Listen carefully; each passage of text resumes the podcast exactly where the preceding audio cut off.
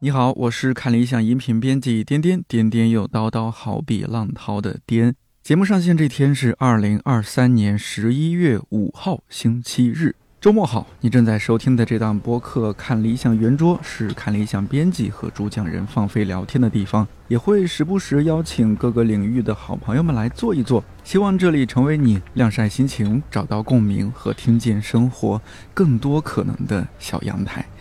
这是一期番外节目，开场可能得多唠叨几句，因为我们又搞事情了。或许有些听友还记得，去年七月份上线了一期节目，标题是在咖啡馆偷听隔壁桌聊天，差点。当时我带着录音设备去到了我们的线下店，位于国贸狼园的 Naive 理想国，和三位听友分别随机聊了聊天。那次在咖啡馆的相遇和对话，对我来说非常珍贵，而且印象深刻。毕竟那是个还有所谓时空伴随者，一不小心就被赴皇马的特殊时期。无论如何，那一次的经历让我多了一些走出录音棚、走到线下去对话的勇气和信心。而拿伊布理想国也熬过了最艰难的时期，从北京狼园到秦皇岛阿那亚，再到上海外滩，开到了第三家店。跟主理人叶英一合计，我们决定从今年十月份开始，每两个月在拿伊布不同分店做一场看理想圆桌线下录制。每场录制都会提前在公号拿伊布理想国做预告和征集，欢迎听友来现场面基和互动。活动录音之后会整理上线，将形成一个新的小专栏，叫“拿伊布一会儿”。我们珍惜和听友在线下的一期一会，也希望每个平时努力扮演自己的人能来现场放松一会儿，眼中有光，保持天真。这是拿衣服一会儿小专栏的第一期，十月十六号，趁着拿衣服上海外滩店刚开业，我邀请看理想佛学节目《人生解忧》主讲人程庆老师和现场听友从书店谈起，聊了聊我们如今的打卡与对话。非常非常抱歉的是，由于现场录制经验不足，这期收音不好。对播客音质有要求的朋友，建议换一期或者转台。也向那天所有参与互动的听友道歉。希望在现场的我们，可以至少一直共同拥有那一份回忆。呃，介绍一下，我是看理想的音频编辑颠颠，坐在我旁边。克制一下，克制一下。坐在我旁边的是看理想佛学节目《人生解忧》主讲人程青老师。呃，上一次我们俩录节目是在庙里，这次是在书店里。对对对什么时候有这个去我们录音棚录节目的缘分？好，争取有啊。等待，等待。呃，非常欢迎大家来到啊，非常感谢大家来到位于洛克外滩园的拿衣服理想国第三家店啊，这是新店。今天这样一个主题呢，其实是我和陈庆老师就这差不多一个月时间慢慢沟通沟通过来的，因为正好我们在书店来做这样一场线下活动。呃，陈庆老师，您这有多久没逛书店了？这个问题太太麻烦了，因为好像自从大家知道上海有一个季风书店吗？哦，还居然还有人记得。自从那之后，好像我就没逛过书店，因为大家知道，在上海图书馆那那个地铁那里。它开在那里后，后来因故关闭嘛，所以今天叫我来谈书店，我还蛮有感触的，就是因为书店对我，在我一个读书人，勉强称之为读书人这样的一个身份的话，居然好久没去书店了，而且我又不去图书馆，基本上我就在家里，就是你知道，就是面对着自己的书。但是上海的话，一个家庭里面要收藏书是一个很奢侈的事情，因为房价比书要贵得多。嗯，所以其实今天谈这个话题，本来我当时想的是有点感伤的，就是，嗯，其实我们是见证了上个世纪或者是二十世二十一世纪初的时候，上海的书店这个空间的一个衰落。呃，那我因为呢，我们今天想把这个场合变成一个，不是说我们俩在这嘚吧嘚吧一直说，因为难得见到大家，呃，就是大家也可以在这个环节说一下有多久没逛书店了，还有就是你们逛或者不逛书店的理由。是什么？啊，这位大哥。呃，我姓朱，你姓朱啊，朱哥。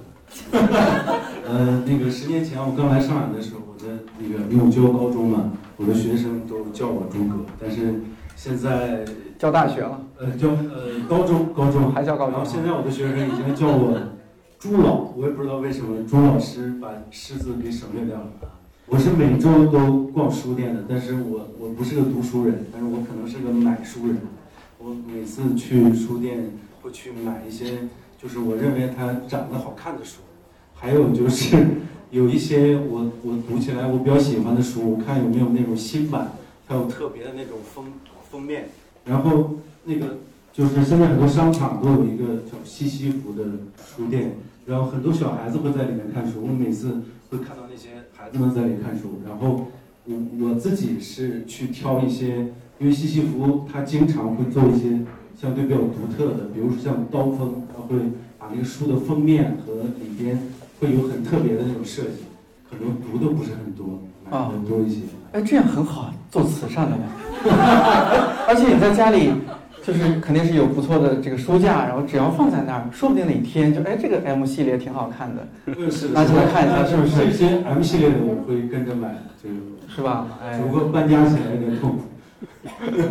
好，谢谢。还有没有朋友想分享一下的？来，怎么称呼？啊，我姓王，然后我是算是陈老师的学生啊，是来自上海大学的啊。啊然后我最近没怎么逛书店，因为我。呃，近几个月在备考法考，所以就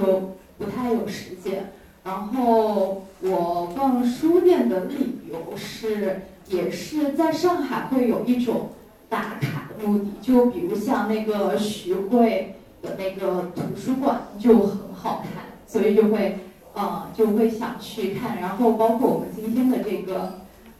理想国的这个新开的这个也就是很好看，所以就会。抱着一种猎奇的心理去来参观一些书店，然后看书的话，我是呃比较喜欢看纸质书，嗯，然后买书的话买的也不少，然后我跟书的缘分大概是小学，我我家就在新华书店旁边，然后我就会经常放学的时候忘记带钥匙嘛，然后就去新华书店 去去等等爸妈下班。嗯，好，谢谢。嗯，大家好，我是菲菲。嗯，然后我是一个蛮爱逛书店的人，就是大概平均下来可能一两周至少会去一次。嗯，然后最近一次就是上周的时候去了苏州的那个诚品书店，然后其实是还蛮震撼的，因为我以前是去过那个台北的诚品，然后我觉得苏州这个规模其实比那个设计还要更大。然后它已经就是变成了不仅仅是一个呃书店的空间，就基本上已经是你可以在里面泡上一整天，呃，从吃啊呃吃喝，或者说是阅读，包括与人去交流，或者说去有一些呃更多的公共的这种展演的活动等等。然后我觉得这个可能也是就是现在书店嗯比以前的那种模式有一个很大的不同的地方。啊，因为以前可能就是比较单一的，只是一个阅读的空间，但是现在我觉得越来越多的这种范式，包括理想国这样的，就是可以让大家有更多的时间，然后并且就是说有更多的不同的可能性，然后包括在这边办一些读书会啊，或者像今天这样分享交流活动，我觉得都特别有意义。嗯，然后我也很期待看到未来书店进一步的进化，然后可以变成一个什么样的更加。就是令人值得期待的、更有惊喜的空间。呃，程静老师，您听了刚刚大家说的这种逛书店呀，然后这些种种的一些故事和，因为刚才他们有分享，就是他们去成品啊、西西弗，我突然激活了我的记忆啊，我还是去过书店的。但是为什么我头脑里完全没有书店的概念？就是因为有那一次在西西弗，我记得，因为那一次我叫了几个朋友在那里喝咖啡啊，喝咖啡，然后我们聊天聊得很开心，这是我们朋友之间经常聊。啊，聊天的一个，我觉得是咖啡馆或者书店，应该是让我们去聊啊。但是我们聊了一会儿，就突然旁边有一有一位朋友，他就说：“你们能不能不要那么大声？”他说：“好好好。”我注意了一下，他是在那里读书嘛，应该是感觉他应该是上自习怎么样的。那这个经验让我可能觉得，就是说书店到底要干什么这件事情，其实可能并不是每个书店他都意识到，因为如果说一个。书店或者一个咖啡店，有的人要安静，有的人要聊天的话，其实最后你还要做一个选择啊。从我们而言的话，比如成品，那成品的话，苏州的成品我没有去过，但是台北的成品我经常去，因为以前在那边访学的时候，那成品是一个很非常吸引人的地方，尤其是我们刚去的时候，发觉那个地方就是你可以满足你对新出版的书籍的所有的想象。嗯，那个地方我感觉让另外让我感到很震撼的就是说，就是大家会觉得那个地方就是很舒服，因为很多人就坐在地上就在那里看书。因为我的逛的时间也蛮长的，有时候逛两个小时的时候，发现那个人他坐在那里一动不动，他一本书大概翻了一半，我就觉得特别好。因为什么呢？因为一个书店从我的角度来说，它应该是一个让你停下来的地方。啊，因为以前大家不知道有没有印象，就是你们去一个书店的话，如果这个地方一进来你就感觉是消费的压力的话，其实那个地方就是说它只是把你当做一个消费对象而已。那成品它其实就是这样的，你可以购买，你可以坐在那里一个角落里面可以看半天。那我觉得就是理想的书店，所以我呃这两份经验让我觉得，其实我还是去过书店，但是说实在话就是没有达到那么的理想，因为。我们在上海的时候，其实你会发觉，不论是刚刚提到的西西弗啊，或者这个连锁书店，它可能会满足一部分人的需求，但是可能对我而言还是不算严格意义上的书店。对你来说，严格意义上的书店，可能哪哪个书店更接近？其实书店这个概念，比如说刚才有一位朋友，他说他说以前是在新华书店，我们书店其实经过一个历史，就是从最早的新华书店到后来的民营书店。啊，像北京有万盛啊，最近听说要搬家。那么上海有以前有季风，我我其实可以分享一下，我刚来上海的时候，我是二零一零一年，然后从家乡辞职来到上海，然后我去来的第一个地方是外滩，第二个地方就是陕西南路的季风书园。因为我在武汉读大学的时候，那时候经常会去武汉三联书店，那时候买一本书就是很兴奋啊。那么武汉三联呢，它也会放一些背景音乐，然后你就觉得买书购书是一个很愉快的一个文化消费吧。但是季风呢，它让我就觉得好像呃，让你找到你在这个这么大一个繁繁华的都市里面，有一块地方它没那么物质主义化。因为确实我刚来看外滩的时候，其实是蛮震撼的，因为就是它突然一下感觉到这个地方就很魔幻的感觉，应该充斥着。我们一个刚来上海要去寻找你的未来的这个对大都市的所有的商业想象，但是我们是来读文科的嘛，大家都知道，尤其是我们当时来过来是要读历史学，那么这么一个氛围的反差，就是让你就是很难去一下子就是感受那个无法接受，因为我觉得这个城市里面似乎没有我的安身之地，但是到了季风，哎，突然发现这个地方，因为我记得很清楚，我是古典音乐迷嘛，他放的应该是。应该是等我下课的小提琴的奏鸣曲，然后我就在那里，我觉得啊，我要来上海，因为什么？因为这个地方好像让你有一种精神的归宿感。所以说，我觉得书店其实它在一个我们缺乏普遍宗教信仰的一个地方的话，我觉得书店它的功用是多方面的。其实它有部分对于某些人来讲，它有是带有某种信仰的或者价值的认同感的地方。我不知道刚才有那位朋友讲理想家，我觉得还蛮感动的一点，就是说，其实在这个社会里面，你要对文化认同能凝聚成一个群体的话，其实是有需求，但是很不容易，因为你要组成一个购房团，大概很容易，对不对？啊，还有一个我们在风控期间，对吧？风控期间我们那个叫什么团了？团购，团团购，对吧？你知道我们的小区的群里面，自从疫情解封之后，一天到晚大家都在吵。停车停错了，或者是谁又在我那个谁遛狗，把我的轮胎上怎么又撒尿了这样的一个问题，就是你会发觉，其实我们在一个小区里面，你很很难找到你的价值观的那里相同的一群人，而书店它应该扮演这个职能，就是说我这一群人，我们其实是陌生人，但是我来了以后，气味是闻得出来的，就像有你们可能很多人是看理想的听众，那么你进来应该觉得嗯。差不多就是就像你们看到颠颠一样，嗯，颠颠就是那个没见过，没见过啊，没见过。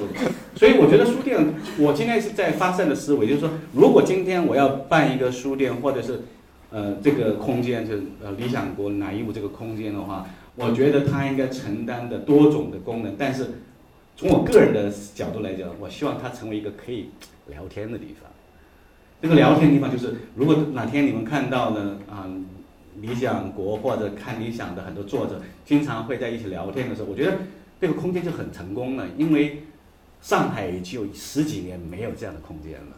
啊，真的是这样吗？可能我在北京觉得北京的书店相对还算是多，然后平时其实每个周末，特别是今年解封之后，北京每个周末的书店都是满的。我听出版社的朋友们说，他们订活动场地都订不到。北京按理说书店蛮多了，但他们都订不到合适的场地。我我举个例子哈，嗯，梁杰老师大家都知道对吗？经济学节目主讲人。对，嗯，那梁杰老师的话，上一次我们见面的时候，我又很感叹，我们大概有七八年没见了。上一次是在哪里见的呢？就是季风书院做做一个对谈的讲座，我们讲了一本书叫《哲学家的死亡》。这个所以说有时候要做什么活动，要想清楚那本书的书名。结果那之后我们两个七八年就再也没有见过面了。那因为为什么呢？就是因为。没有一个公共平台让我们这群人能够在一起，所以我们后来的一群大学老师的朋友，我们为了避免大家在家里面犯上抑郁症，所以我们说几个好朋友，那我们每个月就那那组个局吧，组个局去哪里呢？居然不是去书店，去找饭馆，就是其实是我们以前的交流的场合是在书店，所以我觉得其实上海这十几年，我不知道大家有。年轻人当然可能没那么强烈的感觉，但是从我而言，我已经封在家里面。我们疫情只有三年，但我也封在家里面有十来年。当然也很好啊，因为我学佛学嘛，对不对？就是闭关嘛，对不对？所以其实我觉得上海这个城市对我而言，就是应该从今天开始，大家你们如果要对书店有一个想象的话，我应该是一个重新走回来，走到一个公共的空间里面。互相启发、互相交流的这样一个开端，因为对我们这一代人，其实感觉到那个公共空间已经很陌生了。但是上一次我们在新华社区那一次，嗯，六月份年会，对，那那一次就让我从来就是觉得啊，原来上海还有公共生活，只不过它的驱动力是在北京。对，这个我真的没有想到，也是前面陈青老师说的时候，我我我反正是觉得我可能之前自己在书店工作。就差不多一年三百六十五天做了两百五十多场活动，我后来数了一下，就做活动做到吐，觉得北京怎么这么多大咖？但陈青老师那么一说，我就觉得哎，这这有点身在福中不知福了，是不是？你们也是这样的感受吗？上海真的没有吗？不至于吧？应该还好。有活动，但是可能就是某一类活动这种文化类的对谈会少吗？就是我们上海书城关掉以后，就是好像。呃，大家的那个市中心的那个书店就基本上比较偏偏迁移了，就是可能偏嗯迁移到就比如说我们现在新开的那个上海图书馆东馆那边是比较大的，可以应该是做活动的，但是好像那边活动都是小朋友的为主吧，就比较多一点。我我去过一两次，嗯，然后现在的话，我我对地标性的那个书店的印象就是还。存在于多抓鱼的那个徐汇的那家店，然后到现在我都没有去过，就是因为太偏了，去了好几次都没去成。对，现在的话，我我记得我们六月份的年会的时候是在，应该是鸟嗯，在鸟屋做了一场。对，那边是我算是在上海为数不多能看到的比较好一点的这种书店，嗯。其他的就比较少，但是我们日常其实会去看一些展览啊，什么这种博物馆会比较多。嗯，上海可能看展会比较多一点，但是书店是真的比较比较少哦。对，嗯，新华书店其实说句实在话，关掉了很多。哦。嗯以前我们小时候都是坐在新华书店的地上，然后可能翻翻册子啊什么的。现在可能因为呃出版的这种压力，还有就是销售的情况都不怎么好吧，最多就是卖卖卷子。我好像记得是印象蛮深的，就是这一块是比较多。五年高考三年模拟这种。对对对，但是可能北京的呃这一块的文化属性会比较多一点。嗯，我倒是没有听说过像颠颠你说的那个哦，两百多场，从来没有感受过。对，那个可能是因为我当时在书店工作，就本身呃当时主要靠做活动来带人流，啊，所以我们也积极的。那时候年轻嘛，二十岁出头，现在都三十出头了，就是做很多活动也不觉得累。我记得有一场活动，我们做到凌晨三点，所以一天做了四场活动。啊，其中一场好像还是有道长和骆以军老师，当然也是理想国的书。陈奇老师，你听听这么说下来，就觉觉不觉得其实这个书店，呃，大家也和你感受好像不是那么那么的一样？我突然想起，我还又去过很多书店，比如大家你知道，在那个上海有一家叫复旦那边叫鹿鸣书店，对，那也很有名的专业书店。还有一家书店叫渡口书店，很小的，在巨鹿路上。他们的老板我以前也认识，但是为什么我感觉到的书店不存在？可能是因为我们过去对书的认知、书店的认知就是一种呃卖买书卖书，因为以前季风书园的那个那个应该说是老板吧，严伯飞老师曾经跟我说，他说看到很多人就是在季风书园拍个照，然后就回去网上去下单。其实书店完成了一个就是从买书到另外一个呃属性的转变。但我一直认为，我以前也建议那个季风书园的那个呃总经理，那叫于淼老师啊，我是说，其实一个书店最重要的属性，从来都应该是，尤其对中国人来讲，中国人的公共交流，你发觉现在我们要去找一个地方说聊聊天，你发觉除了咖啡馆，大部分还是在餐厅，但是书店这个空间本来应该是构造一个对话的一个地方，但现在很多书店。它还是存在一个流于打卡，就是今天我们本来想讨论的一个问题，就是打卡的那个，呃，书店打卡各种网红地的那个潜在的心理是什么？比如说，我有一次路过愚园路的时候，我突然很久没出去了，因为我特别宅嘛，那个地方突然我感觉到很震惊，因为。那个愚愚园路那个沿路就做了很多很夸张的一些户外的一些装置，然后有一些穿的很卡哇伊的服装的年轻的少女就在那里，呃拍照。那这种打卡文化其实现在上海当然是很流行的，因为我刷了好多关于那个这个空间的打卡哦，我就看，所以我人没来，其实空间每个角落都很熟悉了，甚至要点什么我都是我的心里有数了。但是这种打卡的心理就。对一个书店来说，它到底是好是坏？其实这个问题很有趣啊。比如说，我们为什么要打卡？其实你仔细问自己，打卡的潜在心理，其实你发觉，当然我们除了潜在的一个比较表浅的一个因素，就是我们打卡为了在朋友圈发一下啊，我来了这个地方就到此一游。但你像我们的前辈们啊，就是我们的父辈们，他们去旅游是不是也是到此一游啊？他们也是这样的。比如说我拍个照，抱着一个非常。醒目的一个景区的标志，然后拍个照，甚至极端的就要刻下。古人也是这样打卡，对不对？某某光绪年间正月初三写谁谁谁，然后只不过那时候说实在话，能够有这个师傅能力的人比较少，所以他打卡就大家不反感。我们现在你的朋友圈发多了，自己也会厌倦。但这种打卡的心理到现在这个我们这个社会里面，我觉得最根本的一个心理动机是什么呢？其实是。孤独的表现，我个人认为，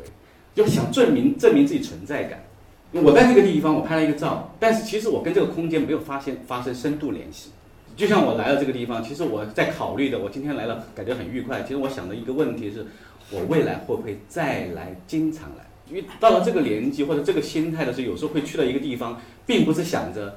啊这个地方啊多好啊，让我感受享受到这个地方的。装修或者这个氛围，其实有时候想，它跟你能不能发生发生一个深度的连接？其实我觉得很多人还在潜意识里面在寻找能够跟你持续发生联系的这样一个地方。这个地方当然就包括人了。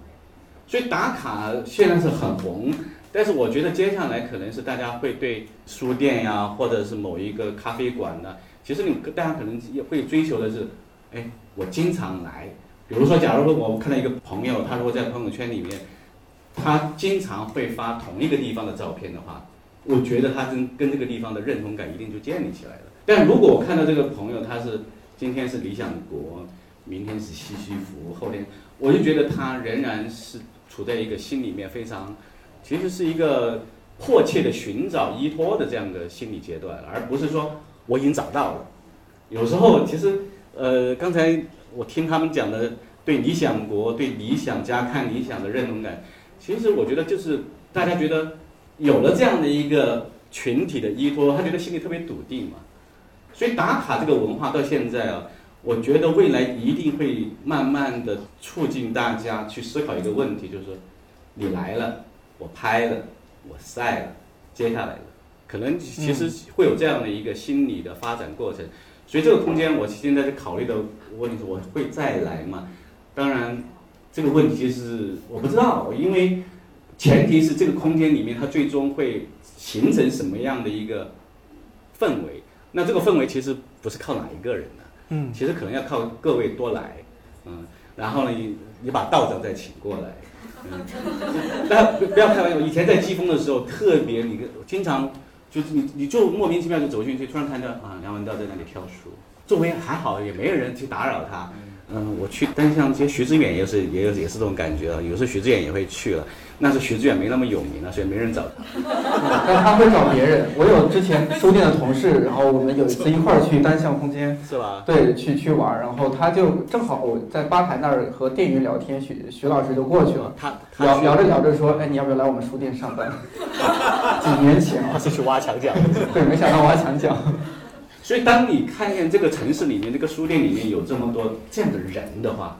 我觉得那个感觉会不一样。呃，不是不是粉丝效应了，就是说你觉得哇，文化人出现在公共空间里，他应该出现在空间里面。但我刚才描述的一个感觉就是，这十几年，我认为的很多比我很优秀的那些文化人，公共表达非常优秀的人，不见了，消失了，就很可惜。就它会形成一个效应，就是年轻人不知道文化的。表现那个文化的表现有多方面，文字、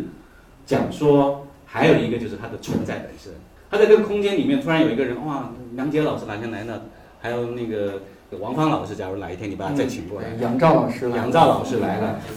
他就在坐那里，你不跟不要跟他说话，也不要他找他签名，他就坐在那里。我觉得这本身就是一个文化的意义了，所以。我真的很期待哪天，我跟就是说，不经意间我没有约定，突然来了一个人，就看到有几个书的作者，尽管我从来也没有跟他们聊过天，那时候看到他在那里，其实书的作者太多了，对不对？你们每个人都会有喜欢的作者，但是你会发觉，他们出现的场合都是被规定的、被安排的，而不是你在生活当中偶遇的。有一次我在街上，在那个复兴西路，突然看见一个人戴个口罩。然后骑车过来，骑过去才反应过来，哦，是李诞。我没有不大听脱口秀，但是我觉得这这感觉就很好。你在这个城市里面看到某些符号在飘，对不对？那那那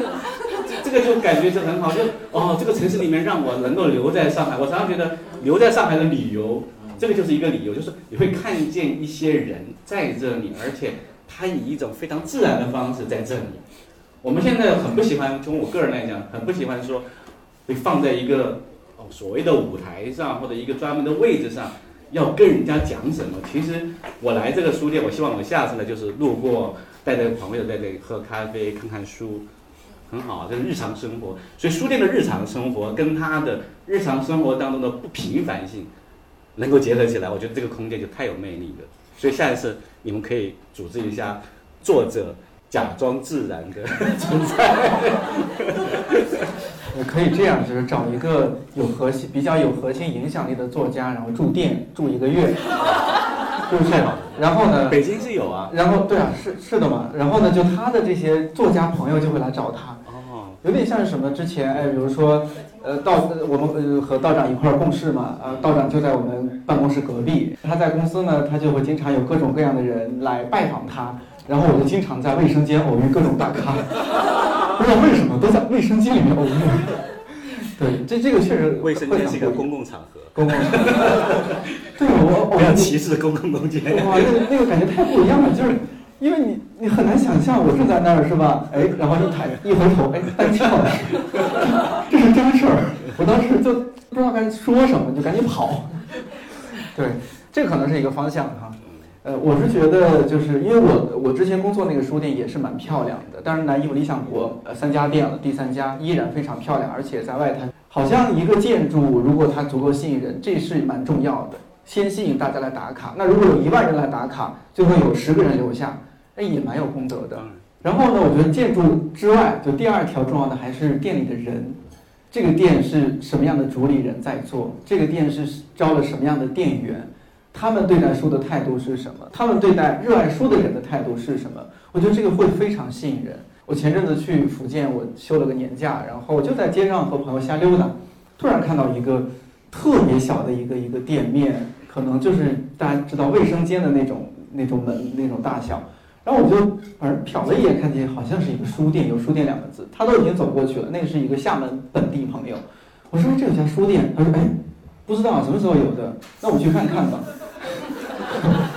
然后就哎，就就上楼进去之后豁然开朗，就是陶渊明当初那种豁然开朗的感觉。我推荐一下那家书店，在厦门叫麦浪书店，不知道大家有没有去过？你很很容易错过它，它的门脸极其之小。然后重点就是进去之后，刚好那天主理人之一一位女性她在，就非常骄傲的、非常自豪的和我们介绍啊，你们从哪里来啊？北京啊，然后来我们这个书店多么多么好。非常好，我把他的这个敲掉了，那个敲掉了，然后把他这个厦门老式的这个建筑风格留下。然后你看这个是我买的，那个是我挑的，是不是很棒？我说啊，这个书品也很棒啊。然后这个连接就一下子不一样了，我就觉得不买点东西走就 不合适了。对，然后就买了一些文创。你看，哎，这就是店主的魅力。然后他就介绍啊，有公众号啊，有小红书啊，然后就去关注啊。那如果我下次去厦门，我一定会去，因为我觉得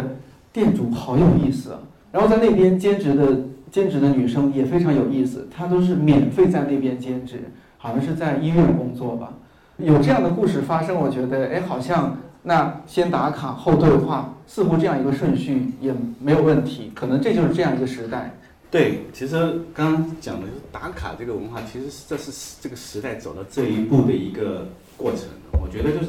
我们都在摸索一些跟这个城市的空间发生关系的一些可能性，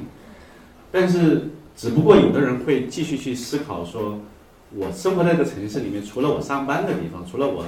睡觉的地方，你在这个城市的意义是什么？其实我们现在就像我在上海的时候，我觉得一个很重要的理由我不离开，是因为呃过去就是因为有季风书园，因为它有一群人，但自从这个过程。开始被中断以后，其实对我而言，生活在哪里差不多，因为嗯，本来研究佛教嘛，一年有时候都到庙里面住的时间，可能比家里时间还多。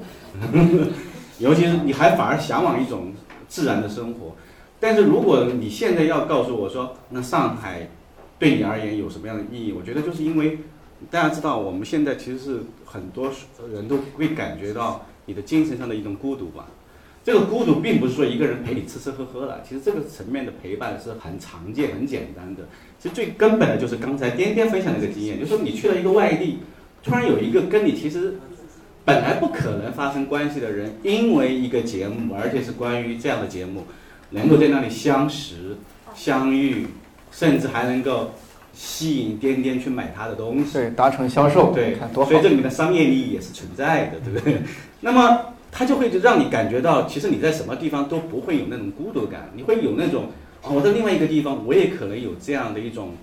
佛教讲因缘嘛，或者缘分嘛，就是它的缘并不是我们说你今天生活在上海，你只能跟上海的人发生关系，没有，其实你同时在跟所有的世界上的其他人，但这种关系你是不知道的，但是如果你你感觉到你的连接性的话，你会觉得。你周围就算没有一个人跟你有太多的交流，你也不会感到孤独，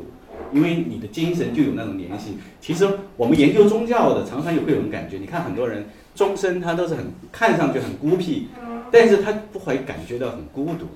为什么呢？因为他有这样的一种很确定的一种跟其他人，还有跟其他的这个精神世界的一个连接感。因为看理想这个节目，其实我本来就是怎么说呢，就认识的人也不算太多。结果现在变得有有点有意思的是，就是有时候我们在办展的时候，我正在跟一个朋友介绍一个展品，然后突然就看到一个人拧头就扭头就看着我，然后我不知道是为什么，他说过了一会儿三分钟，你是陈老师吗？我说啊是的，嗯为什么呢？因为声音我听出来了。你看你看我跟他的之间的故事是靠声音连接。其实过去我们要认识一个人啊，我们要问天天你是谁，你的职业是什么？现在不需要，现在我们每个人都在这个空间里面，通过声音，通过气味，通过纸质的书，通过甚至通过我们这个空间的偶遇，我们其实在创造每时每刻的一种相互的交错跟陪伴。我觉得这个就会让你在这个城市里面过得非常的安稳。为什么呢？因为你觉得有一群人在跟你有这样的一种共鸣关系。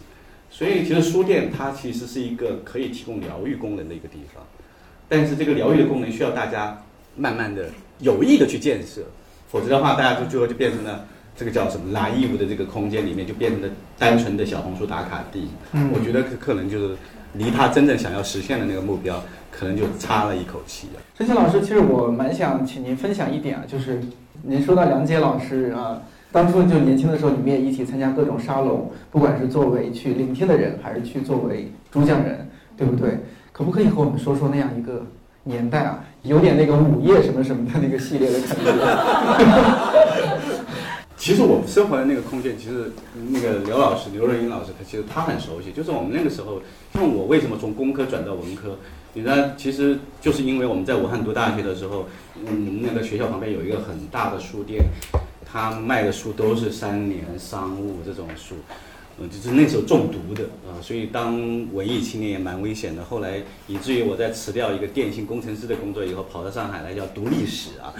其实就是受到这种鼓舞，但是这种鼓舞背后，我觉得有一个很有意思的一点，就是说，呃，它让你。至少对我们今天而言，就是它是一个非常有有意思的一个反，就是背对消费主义跟发展主义的这样一个人人生选择，以至于很多后来学生都问我啊，陈老师，你当初为什么从工科转到，嗯，我还当过财经编辑，在那个浦东，你知道吗？当一个财经版的评论编辑，其实但是工资也挺高的。但是你为什么会最后选择一个所谓的文史哲的这个行业？其实就是因为我们很多人他的。潜意识里面是有这种对自己价值意义的认知的需求的，而我的这个需求会更重一点，所以当时我们就来到上海，来到上海就认识了一大帮的当时的我们真的是啊朋友跟老师，就我们当时的这一群人其实都是奔着一个对人文、对价值、对生命意义的一个这样的一种诉求走到一起来，其实也根本不在乎什么红不红、有没有钱赚这件事情。那么其实这个群体来说，那是很多啊，不列举很多人名的，包括梁杰老师这些。那么当时就形成一个，我们一群人一见面，我们在饭桌上，在咖啡厅都讨论的书，就是讨论这个作者，讨论这本书。那我就觉得啊，哇，这个作为读书人来讲，这样的氛围太棒了，对不对？就是你感觉到一群人见面就谈书。我们现在在大学里面，有时候老师之间不大会谈阅读，也不大会谈学术，谈的更多的就是。工资怎么又降了？年底奖金怎么又少了？其实这是代表了一个普遍的文化群体的一个衰落了。所以我们那个时候其实最开心的，无非就是逛书店、聊天、办讲座、对谈。然后呢，呃，有什么有趣的故事？大家不知道有认不是一个老师叫朱大科老师？嗯，朱大科。那时候我们就因为非常熟嘛，就经常都在家里面吃饭呐，然后聊天。那时候你会感觉到，有时候私下里面跟这些老师的聊天，会让你。就是更受启发，所以我现在培养学生也是这样的，就你要多跟我私下聊天。上课其实那个那样的一个场合并不并不适合教育，但是现在你发觉没有，我们的教育就没有这种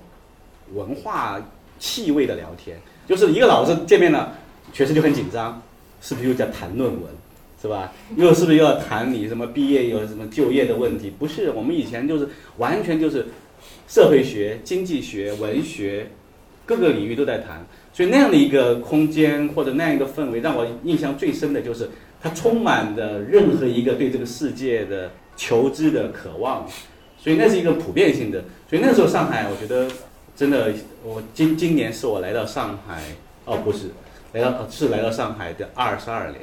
但是从我的精神层面的生命来讲，我觉得大概就到了二零一零年左右啊。因为那个之前上海的文化，它是一个强调对话、强调互动的这样的一个呃时代。但现在这十年来，当然时代都会变化嘛。我我不想讲的太怀旧，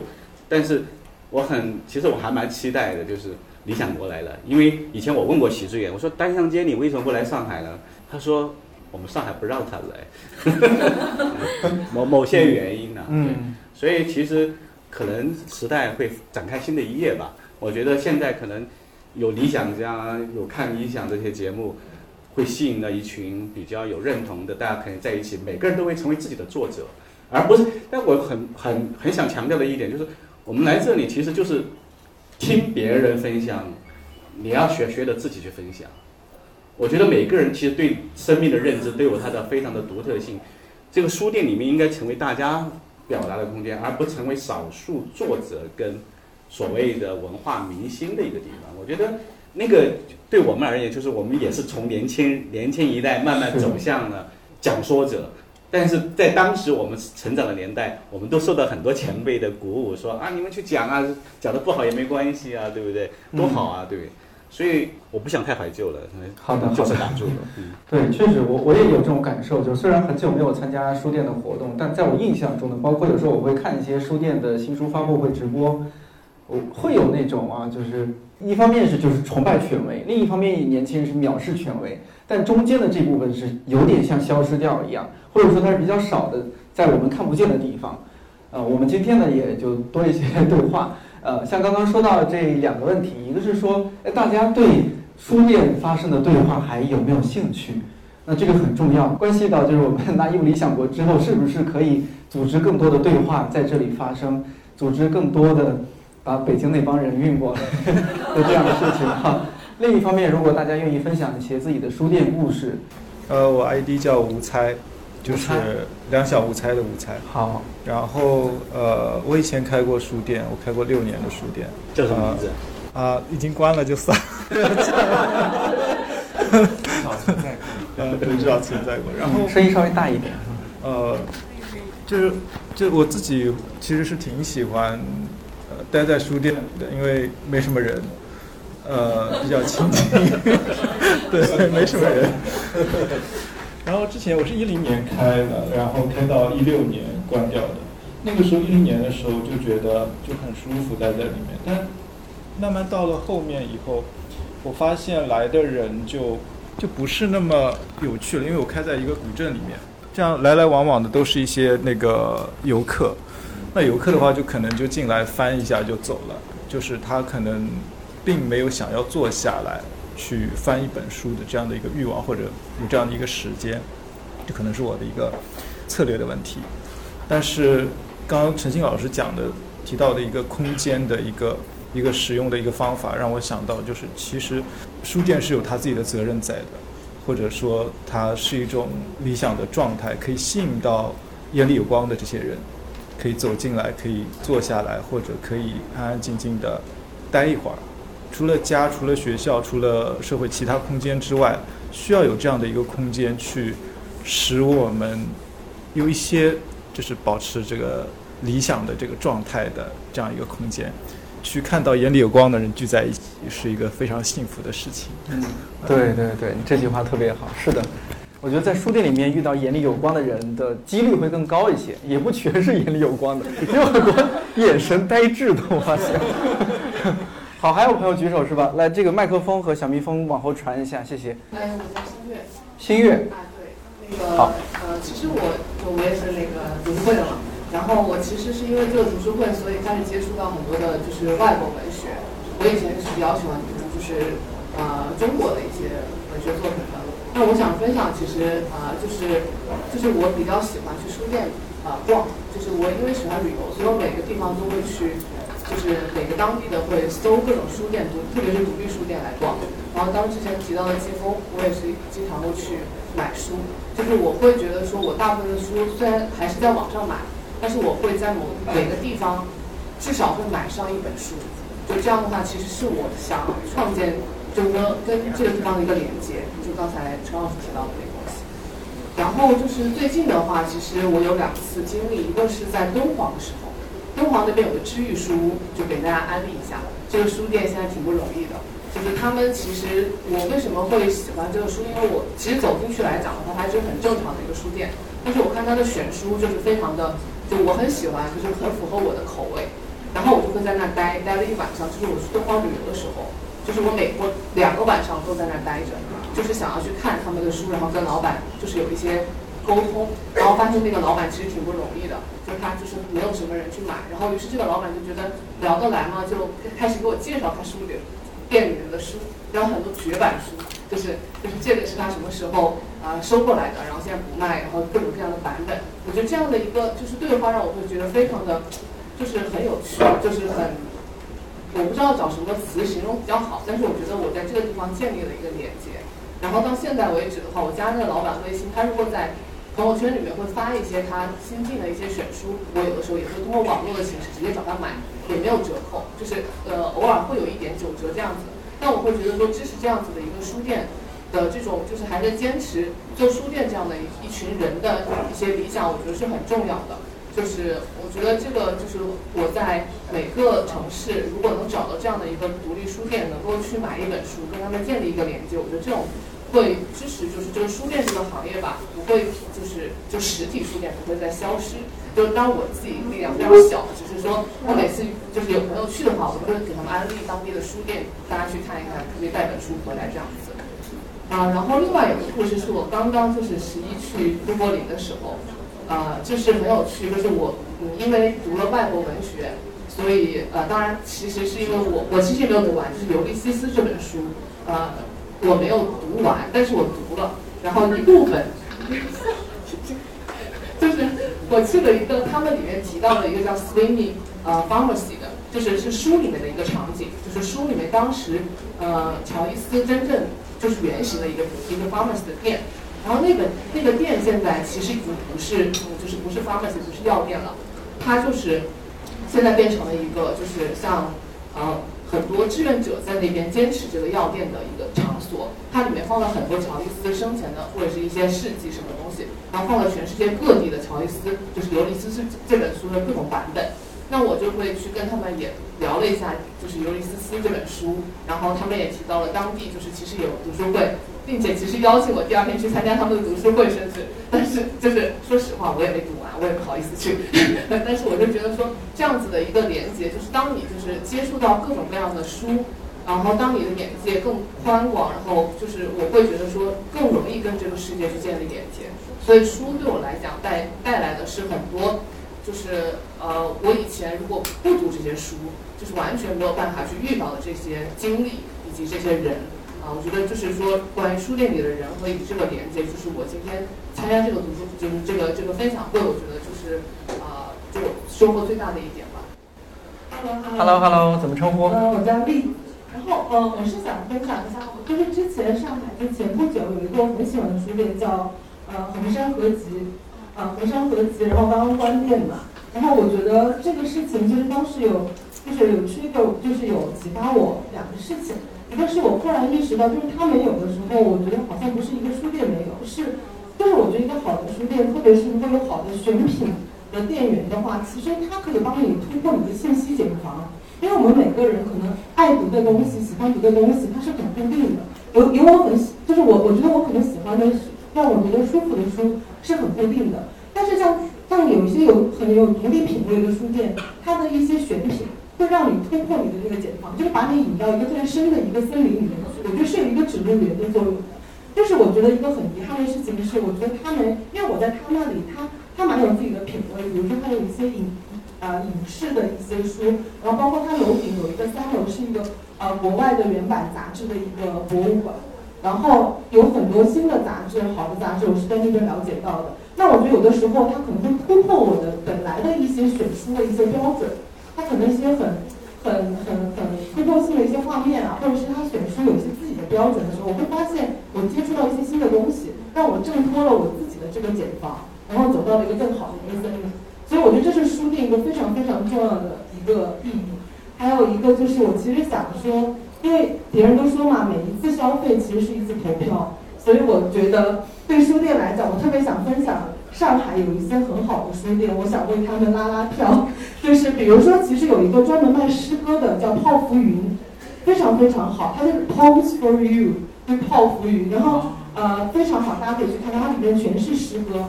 对，然后还有比如说像一九八四，最近又重新开了，它非常非常安静，很适合大家读各种外啊外文书籍。还有半层书店，其实是卖建筑书书籍为主的，包括群岛，包括像很多啊。林氏书屋啦，或者是香蕉鱼，香蕉鱼它是以设计书为主的，然后香蕉鱼里面你会发现非常多，就是令你就是它是呃设计类的书籍，以及很多书籍设计的非常精美的得奖的一些书籍可以在那边看到，所以我会觉得呼吁大家多去，因为其实可能有些国外的书籍它是不允许折价卖的，但是国内其实网上的价格和店面价格差距很大。所以我觉得每一次消费如果都是投票的话，我们一定要珍惜，去给他们投投票。然后还有就是我分享一个自己一个 personal 的经历，是我其实因为我们是做广告的，广告是个非常商业、非常利益的环境，所以我们有一我们就自己聚起来，会有一个小的读书会。就是大家自己找一个地方，然后我们可以每周分享一些。就我觉得需要一个地方发泄文艺吧，可以这么说，或者是说你自己心里有一些东西，你有的时候想一些很遥远的事情，你需要有需要跟人讨论。所以我觉得大家其实，如果你找不到这么一个公共空间，你就自己去创造，也是非常好玩的事情。嗯，好，谢谢谢谢。哎，我或许之后就大家也回去推荐周围朋友啊，可以来拿业务，是不是？哎，就找那个店长啊，还是什么？就是我们想在这儿办个什么样的活动啊？大家聊聊看有没有可能，是吧？呃，多说几句话，说不定就有新的机会。对，来下一位朋友。我姓刘，然后也是陈老师一位学生。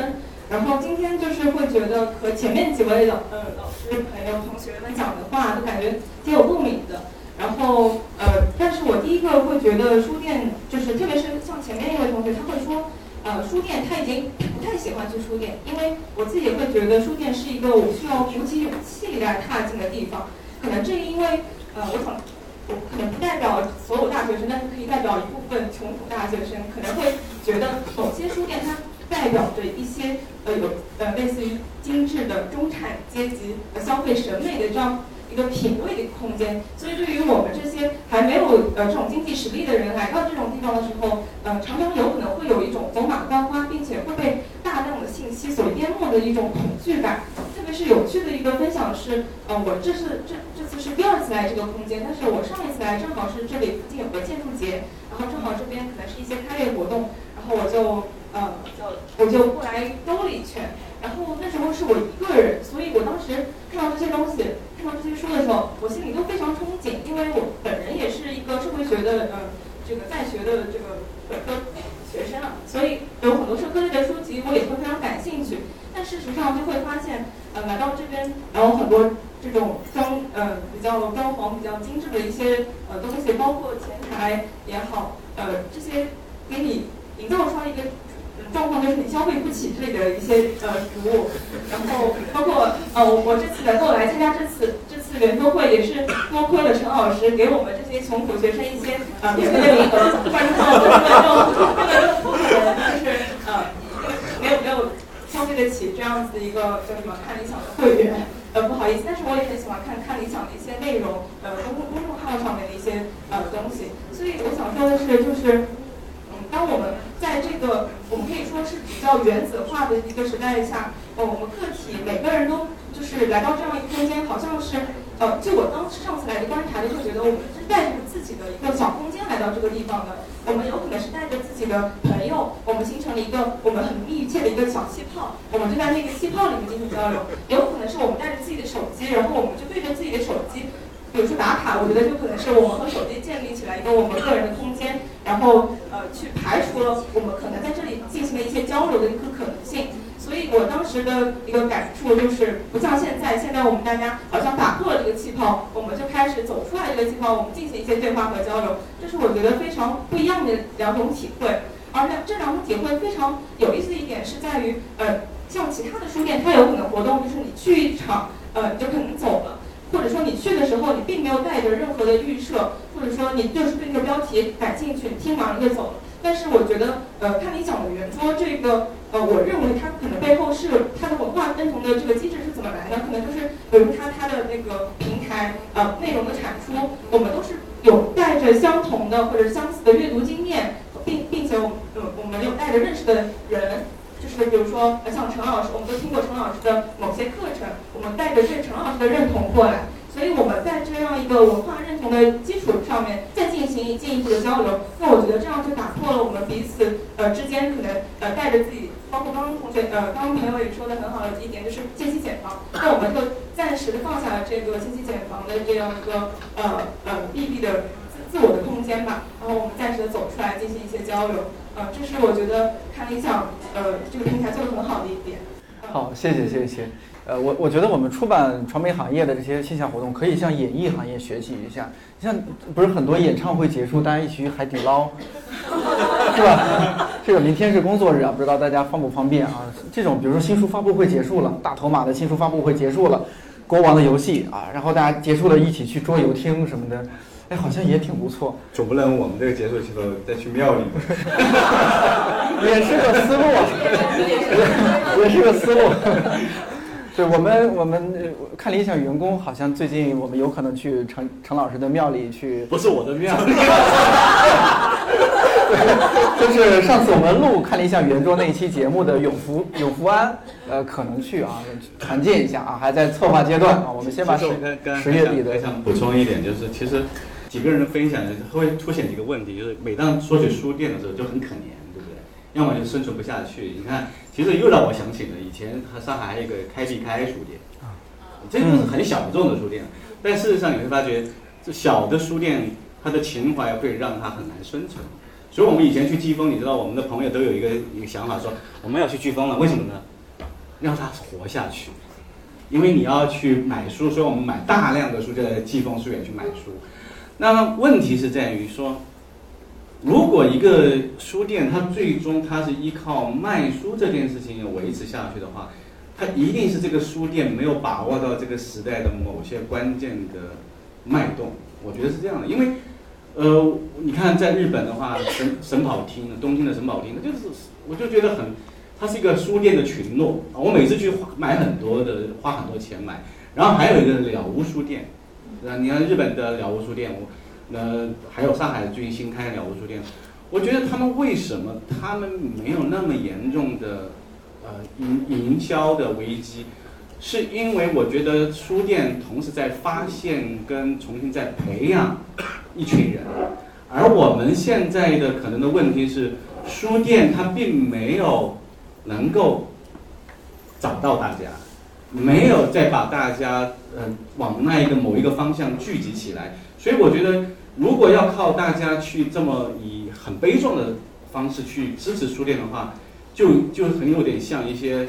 啊，传统的东西，它本来应该消亡的东西，我们非要让它留下来，我们就变成书店以后就挂个牌子好了，非物质文化遗产，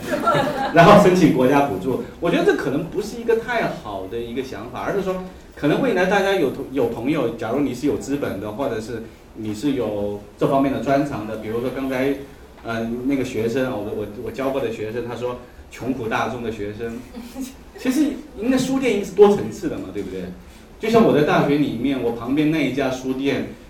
它就是针对学生的书店。那么像理想国这样的一个书店的话，它又是针对另外一群的。所以虽然这些书店之间它会有交叉，但是这个需求在哪里呢？我不是营业者，我就是开脑洞好。我觉得书店对于现在的都市里面的人，或者是每个地区地方的，像厦门这样的地方人，我觉得他应该承担出某种，呃。表达就是人的某种信仰的地方。这个信仰是什么呢？信仰一定是有它的某种价值观，它是第第一个。另外一个，我们现在发觉，大家前几年大家讨论的佛系跟躺平、内卷的这些问题，大家都很熟悉的，那就是大家反对消费主义嘛。那如果你来到书店，它完全都是消费主义的逻辑的话，我觉得书店其实没有什么特别性。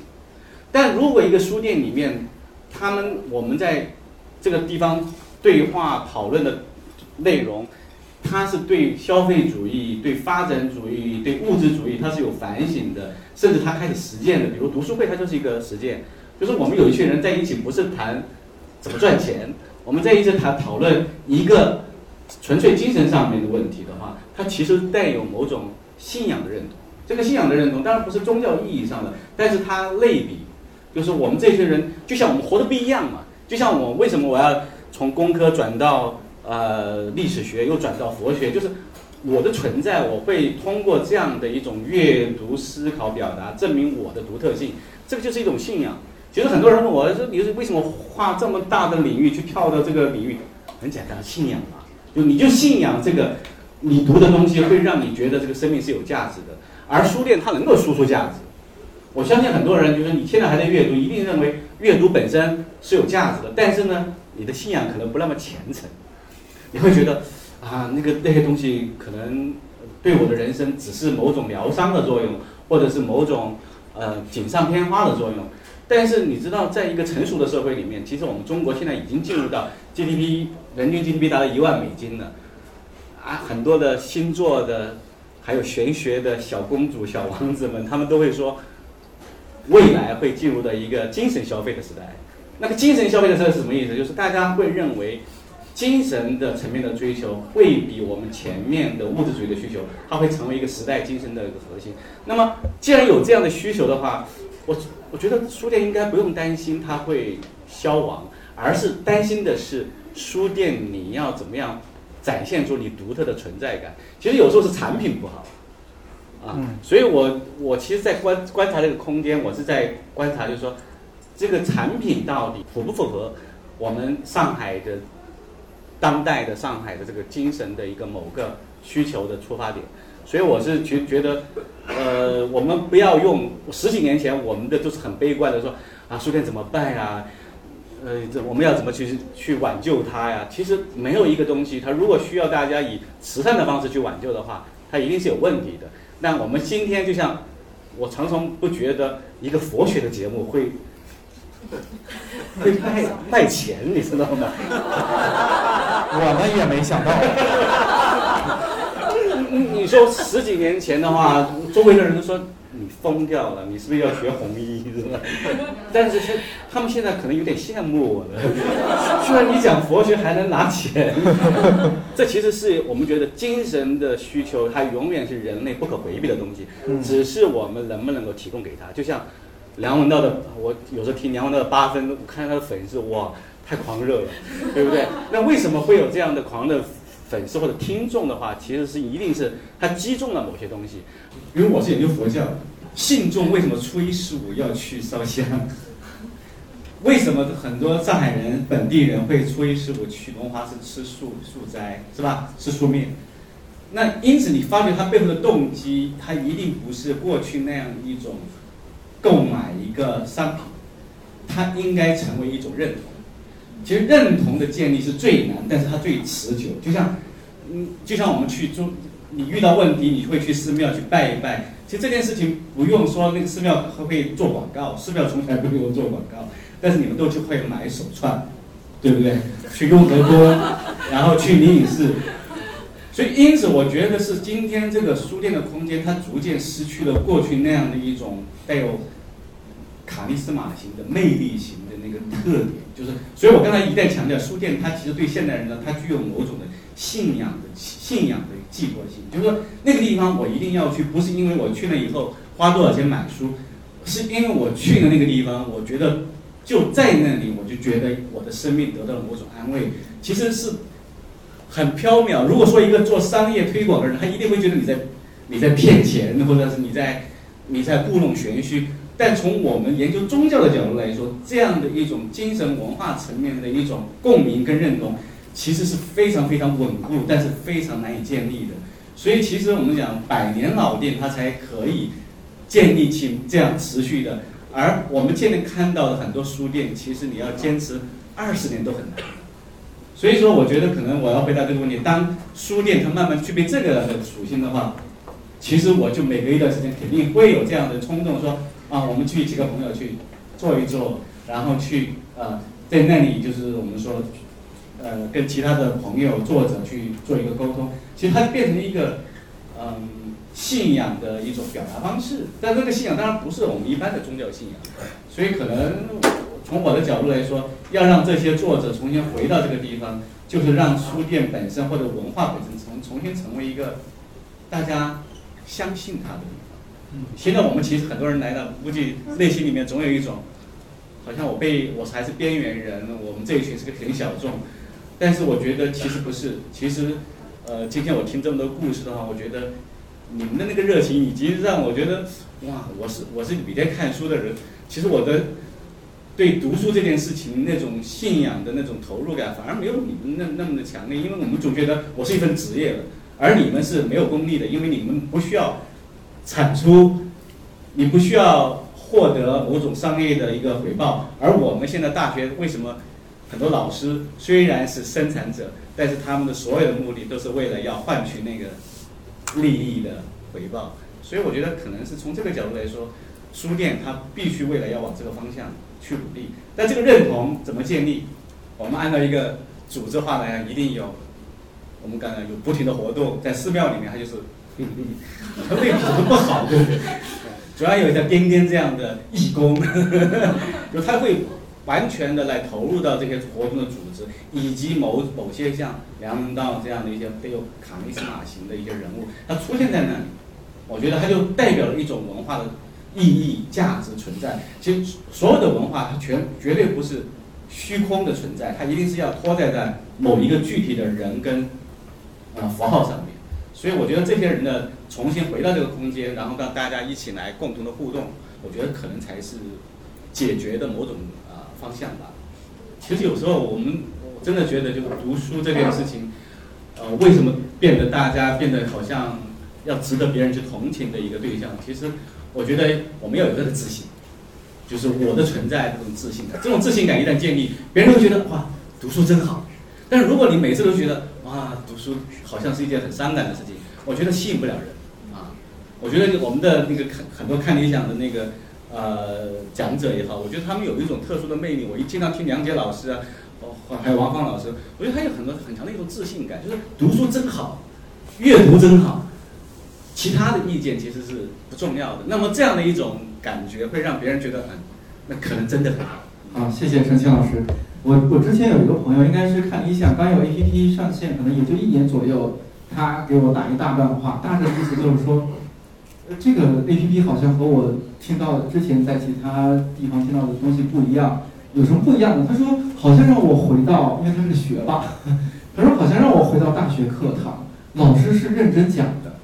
起码这里的老师是认真在讲的。然后呢，好像还是和很多人在一起认真在听，这种感觉太棒了。他说毕业几年之后很难有这种感觉了，在这儿我找到了，对，当时让我特别特别感动。我见到现在，呃，然后。有越来越多的像我这样的朋友，我在线下活动见到，然后这种这种感动也一直让我们这些，就无论如何，因为它本身是一份工作，但同时它好像又这份工作又不太一样。大家如果听我节目知道，我们很多同事离职又回来，对，这个真的很特别，好多回锅肉。对，还有呢，放心，我们的编辑都不是。特别有几位真不是省油的灯啊，特别像 DY 这种不是省油的灯，一定会传很多很多的这些线下活动啊，然后让我们的主讲人啊、作者啊去不同的地方，嗯，和大家见面、和大家交流，嗯，所以呢，期待我们更多的见面，也感谢大家参加今天的影响活动，感谢小的录制，感谢你听到现在。如果有什么想要在十二月份的那一一会儿录制现场见到的看理想编辑、主讲人、理想国作者或者是其他嘉宾，欢迎在这期节目评论区给我留言。看理想圆桌每周四更新，在看理想、小宇宙、苹果播客、喜马拉雅、蜻蜓 FM 和网易云音乐等平台都可以订阅收听。如果觉得这期或者这档节目不错，也欢迎在朋友圈、微博、小红书等平台分享推荐，万分感谢。我是颠颠，祝你早安、午安、晚安，我们下周四再见。Thank you.